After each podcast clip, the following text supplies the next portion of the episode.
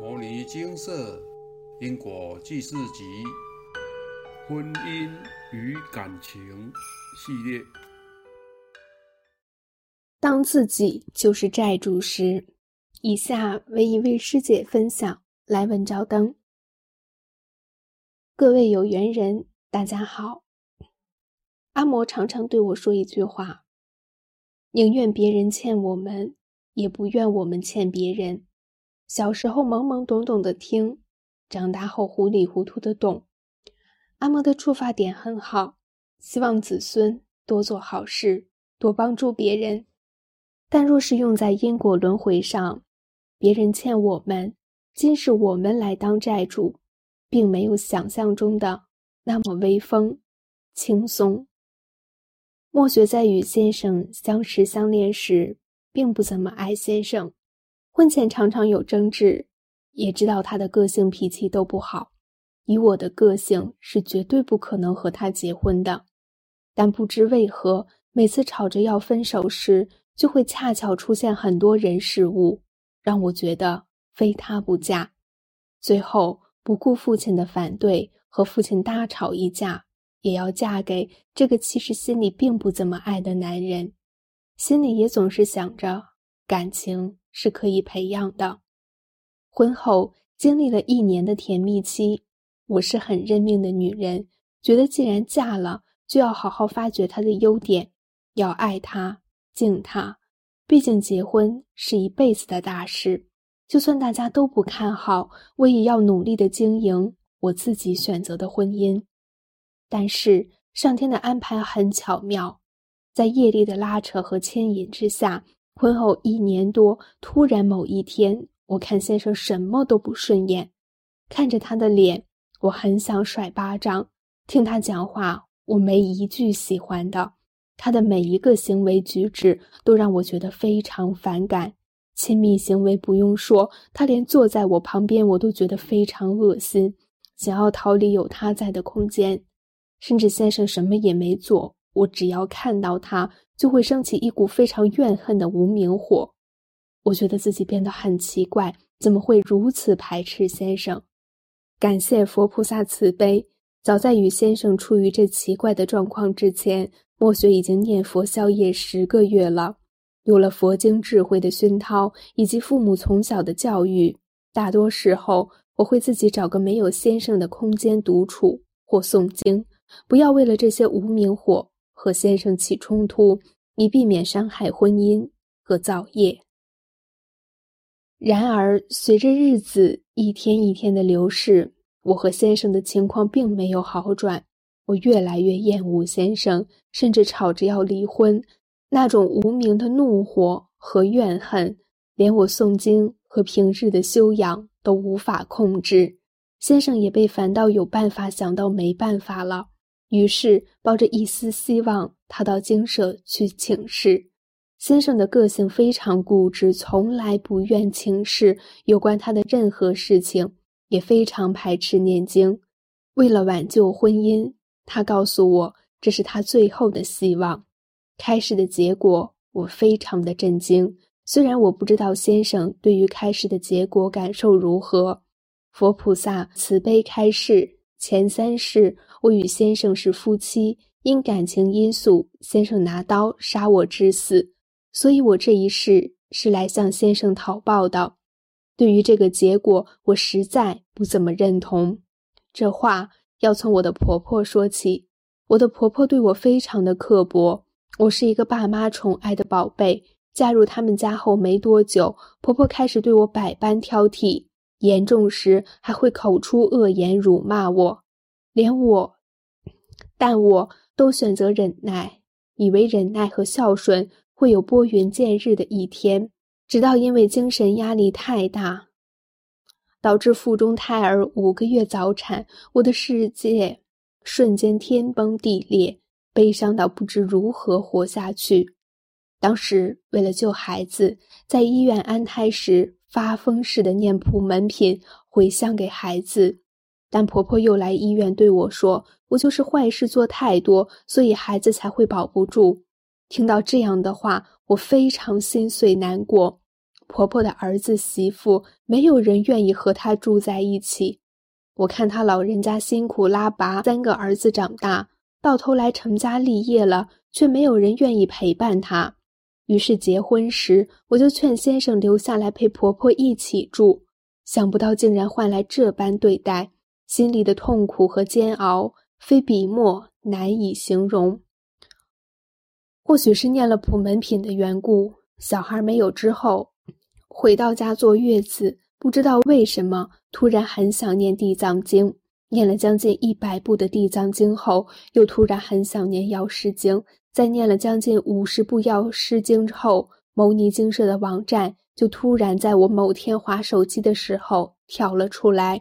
认真看了许多师兄师姐分享的文章之后，我想到了我婆婆和婆家对我的不公平对待，心想是不是我欠了我婆婆，所以这辈子要这样还她，连小孩都赔上去了。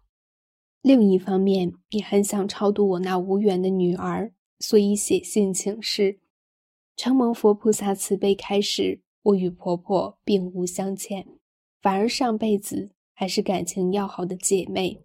看到开始，我很茫然，不知所措。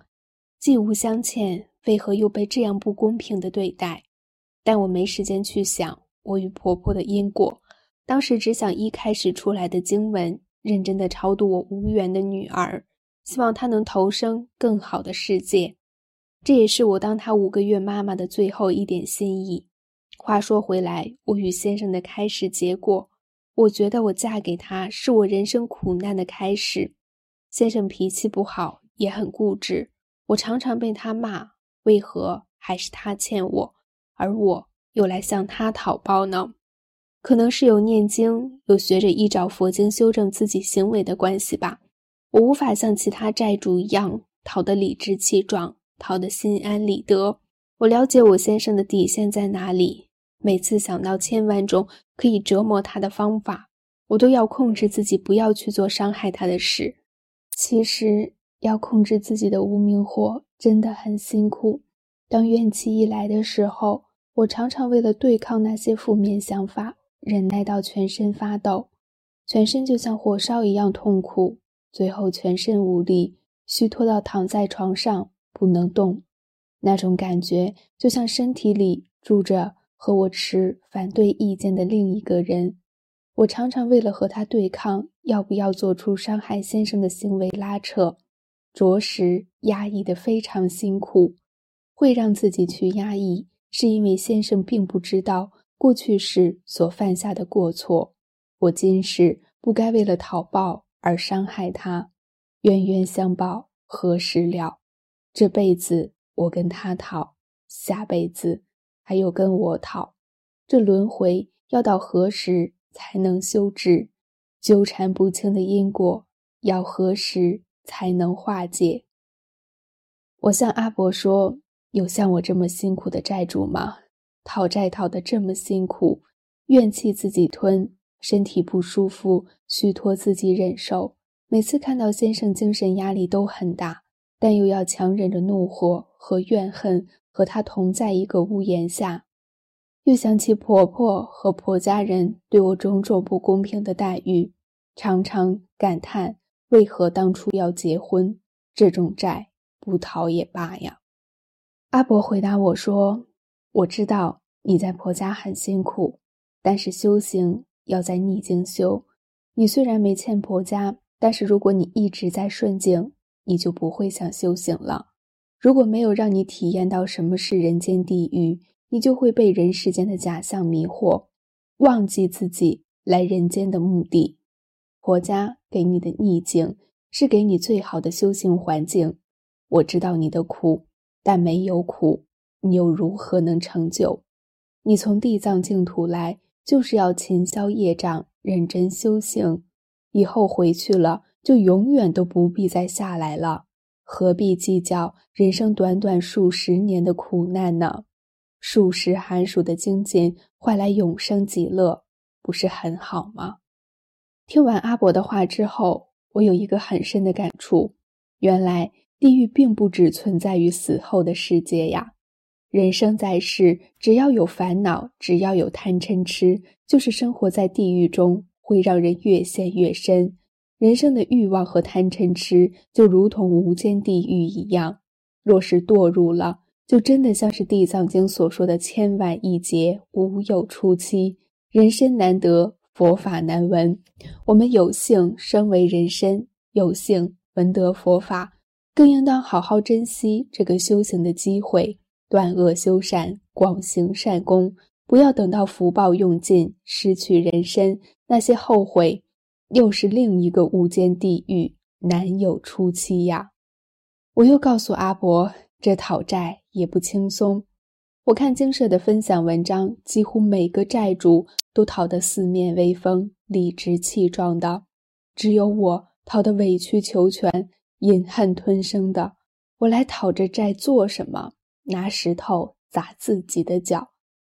阿伯告诉我，那是你修为好，有慈悲心，不忍伤害你先生，这样很好。讨得好，也让你开悟，理解人生就是一个大地狱、大苦海。但你也换个角度想，不止地狱在人世间，极乐世界也在人世间。只要你好好修持《金刚经》，你就能够看透世间一切假象。不被世间假象所迷惑，心无所住，如如不动，你就不怕出世入世，因为你已经在极乐世界了。我问阿伯，能够在年轻时有机会接触佛法，真的很幸运，也很感谢那些苦难，让我更坚定修行的心。我的想法和观念都跟以往截然不同了。可是我才三十岁，我的想法和说出来的话。与身边的朋友们格格不入，我太不执着于一切欲望，也对于年轻人原本该有的行为举止有所不同。朋友们大都觉得我好像老人家，像异类。阿伯给了我一个很巧妙的比喻，譬如大家都知道闯红灯很危险，知道那是错误的示范，但又常常会因为很多原因去闯红灯。难道你看到别人闯红灯了，就觉得那是对的吗？也想跟着去闯吗？大家都去做的事，不一定是对的。你做对的事，就算被当成异类，也要坚持，因为这也是修行的一部分。如果因为别人的眼光，你就裹足不前，停止继续修行，那你就着相了，执着于世间的假象，那么你的修为也不会进步的。阿伯的红绿灯理论很贴切，也很容易懂。世间人很容易着相，被假象迷惑。套句阿伯的话，认真修持《金刚经》，有助于明心见性，看透世间假象。阿伯最后告诉我：“我知道你吃了很多苦，还好你吃了很多苦，这些苦都是上天最好的安排，最好的礼物。”虽然现在还没有办法完全体会这句话，但我相信，老实念佛，总会有明心见性的一天。再深奥的智慧，我总有一天都会懂的。感谢佛菩萨、阿伯和精舍的所有师兄姐，给了我们这么好的平台，让我们在回家的路上有一盏永不熄灭的灯指引。谢谢。我从来没有告诉过阿伯。我在婆家吃了很多苦，但阿伯总是在我开口前说他都知道。果然神奇。写这篇文章时，先生已将过去时欠我的功德回向圆满了。回向公告还没发布前，他就告诉我，有种松了一大口气的感觉，身体变轻松了。当时他心里想，回向应该是圆满了，或许这就是先生的感应吧。果然，晚上看回向公告，真的圆满了，心里的大石头也瞬间放下了。我终于不必再为了对抗心里的那把无名火而被烧得全身发抖了。感谢佛菩萨的帮忙。以上为有缘人分享。因果债功德还。若当我们有欠人家时，先协调后再用功德回向，即以求得原谅。但当自己是债主时怎么办？其实经社的开始中也会碰到有自己就是债主的开始。对于这一类的请示者，其实得告诉他们放宽心，毕竟我们是要学佛，要学慈悲喜舍。对于人家欠我们的，我们可以算了；对于我们欠人家的，我们要好好还。这是个很难的课题，但世门万行，布施为先。除了财物、身体劳力的布施外，我们也得学习心境上的布施，舍掉贪嗔痴慢疑，放下仇恨。这些就是我们要修的指标，这也才是布施的真谛。舍到后来，连舍的想法都没有，如此就成功了。但讲归讲，做归做，若想要到此等境界，是需要时间磨练的。如同上述提到的，修行要在逆境修。你虽然没欠婆家，但是如果你一直在顺境，你就不会想修行了。如果没有让你体验到什么是人间炼狱，你就会被人世间的假象迷惑。忘记自己来人间的目的，婆家给你的逆境是给你最好的修行环境。我知道你的苦，但没有苦，你又如何能成就？有时人真的要磨呀，磨久了，心境变了，过了就是您的。师姐说道：“我看到精舍的分享文章，几乎每个债主都讨得四面威风，理直气壮的。”其实这是大部分的业障。我们有处理过对方只要道歉却不要功德回向的因果，或同一种类的业障，就算当初造业环境与其他条件都相同，其和解经文也会不同，因为被伤害者的心境不一样，等等。这说明讨债者的修为是有影响的。通常修得越好，就不会太执着。总之。早点学佛是好的，这会逐渐转变您的心境。同时，也建议您得要有些同修道友来相互提携。毕竟人的改变没有这么快，有时候也会在修行路上碰到阻碍，或是陷入迷思中跳不出来，需要人家推您一把。善有为一，大家相互鼓励吧。最后，闯红灯的比喻，请再看一次。因为这提到许多修行人的问题。所谓莫忘初衷，成佛有余，请好好记着吧。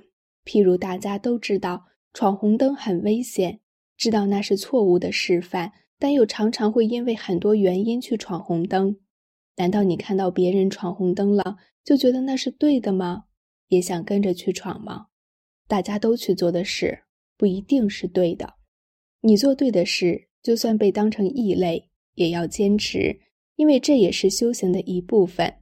如果因为别人的眼光，你就裹足不前，停止继续修行，那你就着相了，执着于世间的假象，那么你的修为也不会进步的。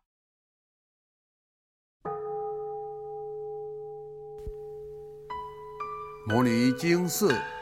经由南海普陀山观世音菩萨大士亲自指点，是一门实际的修行法门，借由实际解决众生累劫累世因果业障问题，治因果病，而将佛法落实到家庭生活中，普度慈航。